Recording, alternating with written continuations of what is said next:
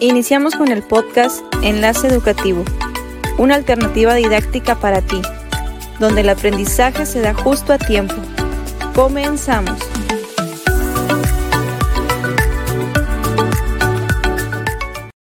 Bienvenidas y bienvenidos al podcast Enlace Educativo.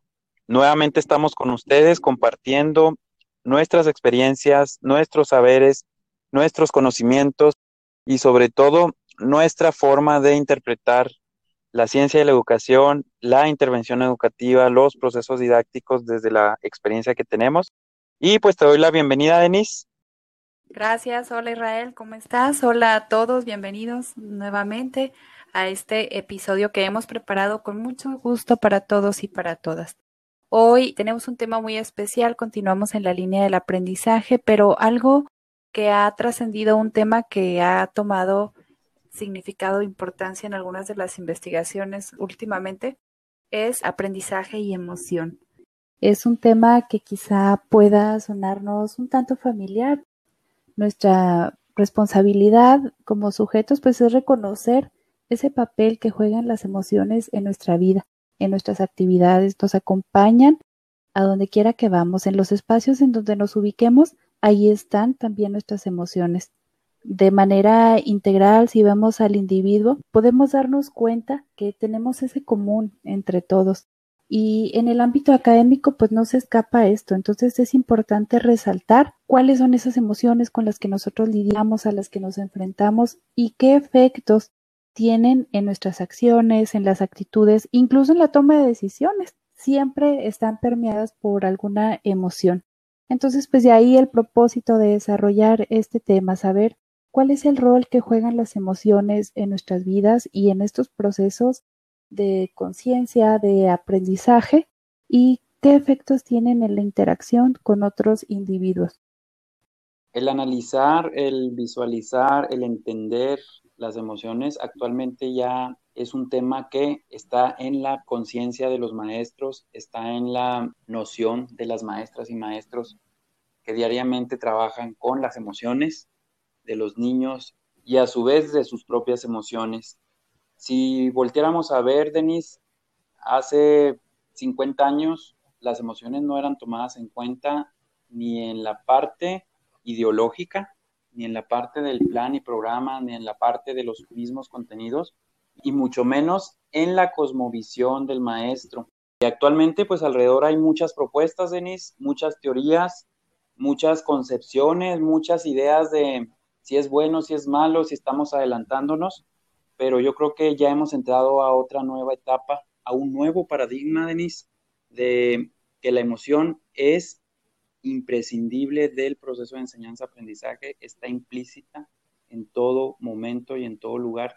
Así es, podemos considerar que hay una interfaz entre el conocimiento y la emoción y por tanto pues necesita un modo de tratamiento. También las emociones pueden ser educadas, Israel.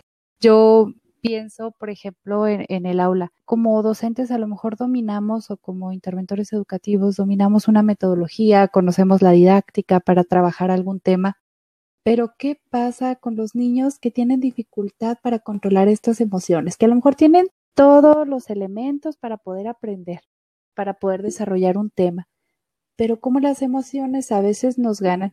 Cuando hablo de emoción y, se viene a mi mente la palabra autorregulación, pienso eh, cuando salimos a la calle, en el supermercado, ¿no? Que está, y que ahora yo creo que es más común ver a los niños hacer rabietas porque desean que los padres les compren algo.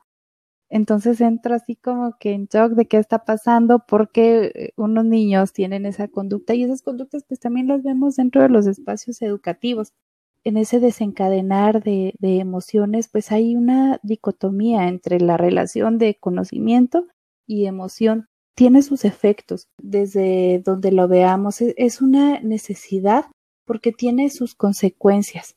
El pensar en las emociones, pues nos hace buscar estrategias que nos permitan comprender cuál es la racionalidad o de dónde vienen esas emociones. Y pues yo creo que iniciaríamos primero definiendo pues, qué son las emociones. A veces ese agente educativo no, no está consciente de una definición que, bueno, usa de manera empírica, usa de manera experimental diariamente, pero no las ubica de manera técnica, por así decirlo. Y no darle la palabra desde un término, sino eh, tener esa conciencia de, de que el proceso emocional está pegado al ser humano, está implícito en el ser humano. El ser humano es un ser emocional en todos sus sentidos y definir qué son las emociones con la pregunta que lanzas, pues va a poder establecer esa reacción que tiene el ser humano respecto a una interacción individual, colectiva, una interacción social, pero entender el proceso que es algo natural, Denis, porque tenemos muy poco tomando en cuenta las emociones. 20 años, 30 años es relativamente poco, pero yo festejo ya el avance porque anteriormente la verdad el dar clases era invalidar, Denis, invalidar totalmente, invisibilizar las emociones, no existen para nada. Los niños no lloran, los niños no se enojan, se aguanta y a veces los maestros por permiso o por solicitud de los papás aceptaban las sanciones hasta correctivas físicas, los golpes, porque el papá se lo pedía al maestro. Entonces, considero que nos falta mucho, pero ahí vamos, Denise. Sí, y la verdad es que, bueno, ya ahorita plan, el programa no lo exigen dentro de su mapa curricular, pues se trabaja la educación socioemocional, pero la verdad es que como dices tú, necesitamos estar inmersos en el tema, actualizarnos, revisar conferencias. Ahorita tenemos la bondad de tener un sinnúmero de cursos y de información. Yo les sugiero a Vizquerra, hay muy buenas conferencias ahí en el YouTube.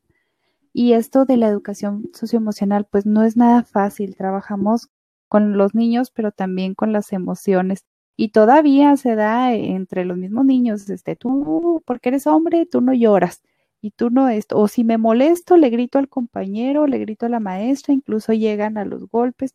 Vemos que ahorita, y yo lo puedo ver en las tesis, que un tema que ha ocupado es el de la disciplina en el aula. Y esta disciplina tiene que ver con las emociones. El control de la disciplina, más que el manejo de la conducta de los niños, tiene que ver con esa sensibilidad para conocer y llevarlos de la mano sobre esos procesos de aprendizaje de manera integral, o sea, incluyendo los valores, las actitudes y esas habilidades que les permitan establecer una interacción adecuada con los demás. Para ello, pues necesitan primero comprender sus emociones.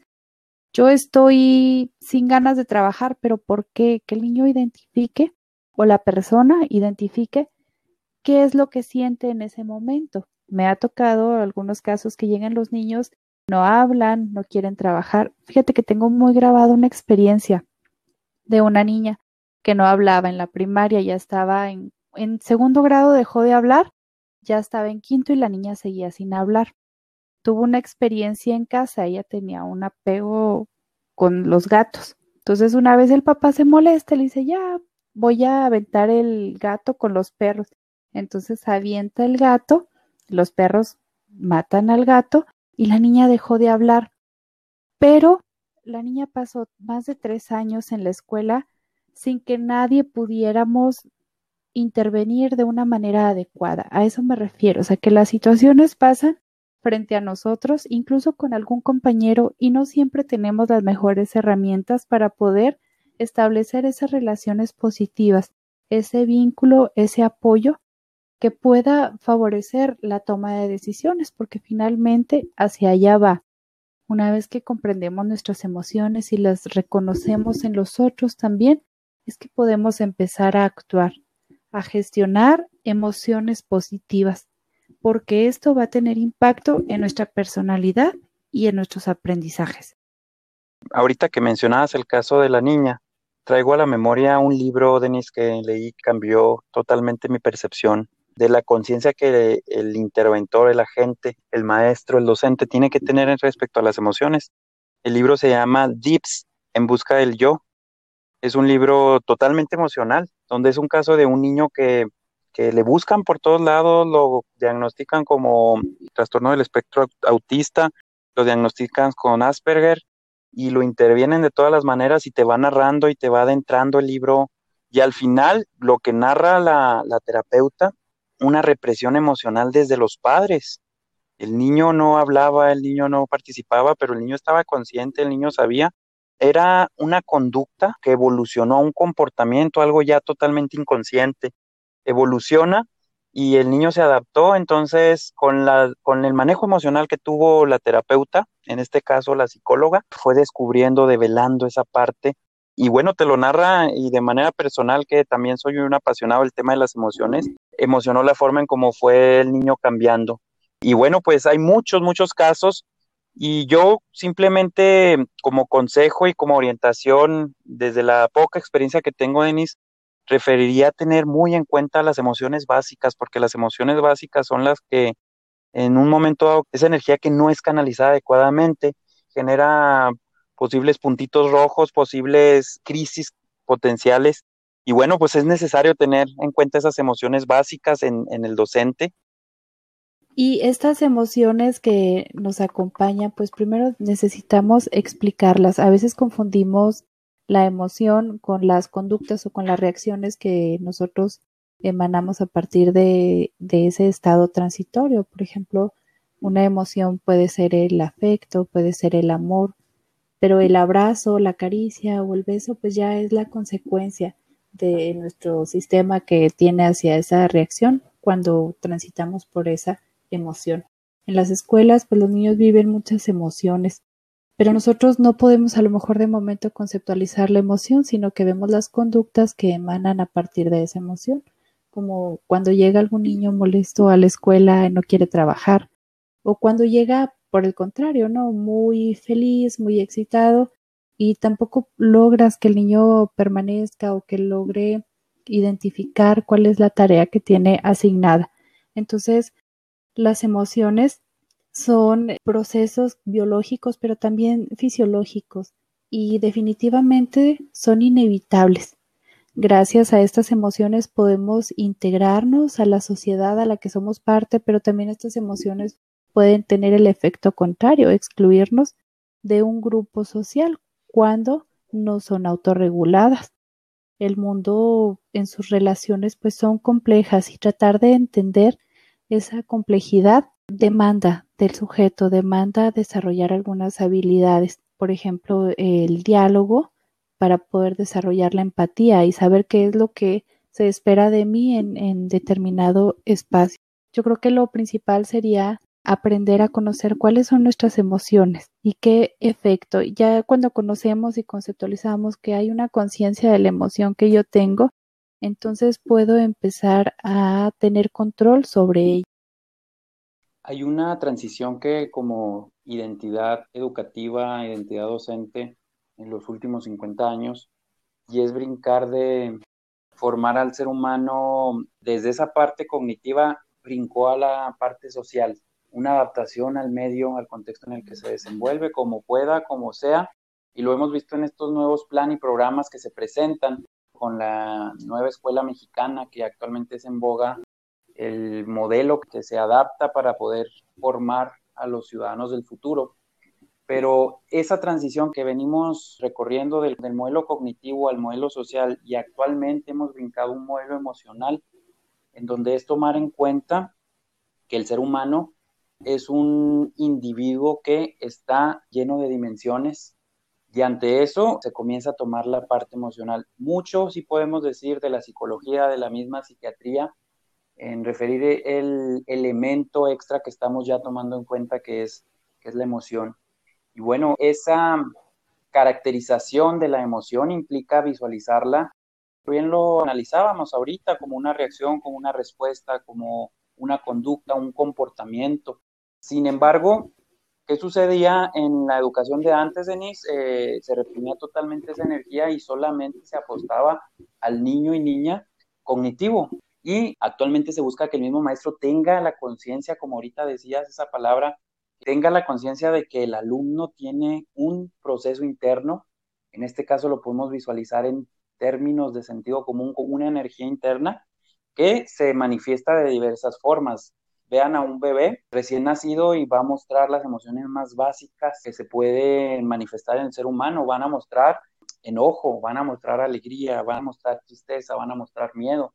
Y a partir de ello, bueno, pues ya dependiendo del posicionamiento teórico, y bien lo mencionabas ahorita, eh, se brincan a procesos complejos, a situaciones o a conjuntos complejos de emociones que forman los sentimientos y que muchos autores pueden referirlo y otros están en contra de. Y te preguntaría, actualmente está muy de moda y tiene 15 años eh, la teoría de la inteligencia emocional. Quisiera tu opinión, Denise, a esta propuesta que se genera bueno, definitivamente tiene que ser un proceso, como dices tú, se inicia por estas emociones que son las más básicas que despiertan en los niños. Y yo creo que debe ser también permanente a lo largo de nuestra vida. Debemos potenciar este desarrollo emocional porque conforme vamos avanzando en edad, pues las situaciones sociales se vuelven más complejas. Entonces, esta inteligencia emocional definitivamente nos va a llevar a un bienestar personal, pero también emocional y social. O sea, el, el, elemento inteligencia emocional no nace, no es como que, ay, mañana voy a ser más inteligente emocionalmente, voy a aprender a tomar decisiones sobre mi vida. No, es algo que se debe de trabajar de manera continua. Cada experiencia, el decir, tomo este trabajo, no lo tomo, le digo a mi amiga, no le digo lo que no me parece, hablo con mi compañero de clase. Todas estas experiencias pues nos van dando herramientas para podernos enfrentar a, situaciones comunes. Empiezan desde la infancia y hasta el pensar, ¿no? ¿Cómo voy a hacer porque este trabajo ya no me gusta? ¿Cómo voy a lidiar con el rechazo de una persona? ¿Cómo puedo yo mantener una relación sana de amistad, de familia, incluso de pareja? Entonces todas estas experiencias requieren de un acompañamiento para poder educarnos de una manera efectiva, pues necesitamos desarrollar ese proceso. Y ahorita tú lo mencionabas, en plan y programa ya se están trabajando las emociones, porque gracias a las investigaciones que ha habido al respecto, pues se ha llegado a la cuenta de que es parte de nuestra dimensión y que también tiene sus implicaciones en el aprendizaje. Los niños definitivamente son como una plastilina moldeable. En ellos podemos lograr grandes propósitos y los trabajamos desde estos primeros años, quizá desde la educación inicial, básica, obviamente pues va a llevarnos a personas exitosas con mejores relaciones en donde haya diálogo. Para poder eh, trabajar las emociones, pues debemos establecer algunos objetivos, iniciando por el reconocimiento, cuáles son estas emociones, las propias, cuáles son las emociones que yo tengo, una vez que reconocemos nuestras emociones, las emociones en el otro, entonces podemos hacer una gestión de las emociones, llevar una relación sana con la familia, con los hermanos, que a veces entre hermanos yo creo que es la parte más difícil. ¿Qué voy a hacer cuando me siento triste? ¿Qué puedo hacer cuando tengo un problema en casa? Porque todos nos enfrentamos a situaciones eh, de alegría, de tristeza, de desánimo. Y el poder gestionar estas emociones pues nos permite reaccionar de manera adecuada sin que el problema se haga aún mayor. El desarrollo de estas habilidades pues debe de encaminarse hacia lo positivo. Buscar cuáles son esas estrategias que me pueden favorecer para automotivarme y para manejar esa emoción, para controlar el estrés, que ha sido una enfermedad, yo creo que dicen que es la enfermedad del siglo XXI, el estrés, que corremos de un lado a otro, sentimos que el día no nos alcanza, cómo puedo yo controlar el, estrés, la ansiedad y cómo puedo desarrollar esa tolerancia hacia la frustración cuando no logro lo que yo había planeado o no alcanzo las metas que yo me había establecido. Estaba ahorita en tu reflexión visualizando ese contexto, Denis. Todos en todo momento vivimos emociones que si sucedió algo mínimo y causó una reacción en nosotros, que si me peleé con la pareja, que si el niño eh, me dijo algo y me incomodó, como docentes, como agentes educativos, también tenemos que tener conciencia de que el manejo emocional no es solamente en el alumno, no es solamente en, la facilitación del aprendizaje y somos los expertos en las emociones y en su manejo, no, a veces como docentes traemos una carga emocional y esa carga emocional, insisto, eh, de manera personal me gusta visualizarlo como esa energía que cuando no fluye está atorada y genera diversa incomodidad. Un enojo no, no bien manejado está, eh, está atorado y se convierte y puede crecer y puede generar otro tipo de, de emoción. Entonces, es complejo y yo creo, Denis, que actualmente todavía nos falta mucho por saber de emociones, nos falta mucho por eh, llevar ese tratamiento, bien mencionabas la palabra ahorita, y no tratamiento desde la mirada clínica, sino desde la mirada socioeducativa, esa intervención, y a veces ese tipo de emociones, si no tienen ese manejo de manera personal y ese manejo hacia los alumnos como agentes educativos, creo que el aprendizaje va a quedar en cierta manera topado, va a quedar en cierta manera muy limitado. Tú refieres, no podemos de un día a otro hacernos inteligentes emocionalmente y creo que había un exceso, Denis, creo que había un exceso en muchos agentes educativos, en la sociedad en general, en el uso de la palabra y en la mala implementación de la palabra y el término, la inteligencia emocional. Y veíamos ahorita, como, como lo describía, la transición que hemos tenido de lo cognitivo a lo social y hemos brincado a lo emocional. Queremos hacer un ser humano cognitivo emocional, o sea, no soltamos lo cognitivo totalmente. Entonces, pues aquel tratado de, de Daniel Goleman, ¿verdad? Que, que, movió y revolucionó de manera personal, a mí se me hizo muy denso leerlo, aparte de que tiene muchos elementos muy exactos en relación al cerebro, en relación a la parte orgánica, y, es muy buena la propuesta, y de manera personal creo que ha trascendido, pero creo que ha sido mal utilizado, Denis, como una forma de ser cognitivamente superior, pero con emociones. Todavía robándole ahí a la parte emocional su espacio, el espacio que ha conquistado. No, no, de manera personal creo que ha sido excesiva la forma en que el maestro ha sabido promoviendo el saber. La emoción, Denis, y con esto yo cerraría mi participación. La emoción tiene una implicación de conciencia, rescato nuevamente la palabra, y de autorregulación, que puede ser una palabra muy técnica, pero de manera lógica la podemos definir, autorregularse, como lo, lo explicabas, que la misma persona tenga conciencia de su emoción y sepa buscar la adaptación. Yo creo que el fin último, en la parte emocional, ya sea de manejo o no, o no manejo, sino de una vivencia emocional, es la adaptación al contexto. ¿Por qué? Porque el contexto nos demanda, el contexto nos pide y ahí es donde empieza ese estrés, Denis, que mencionabas, y esa parte eh, sustancial de emociones. Muy bien, y yo también cerraría mi participación remitiéndome a Chernikov. Él habla de tres elementos esenciales en una alfabetización emocional. Primero, debo identificar cuáles son mis metas y cuál es mi identidad. Luego necesitamos desarrollar la atención, tomar posesión de manera cognitiva, mm, de forma clara, cuáles son esos objetos del pensamiento.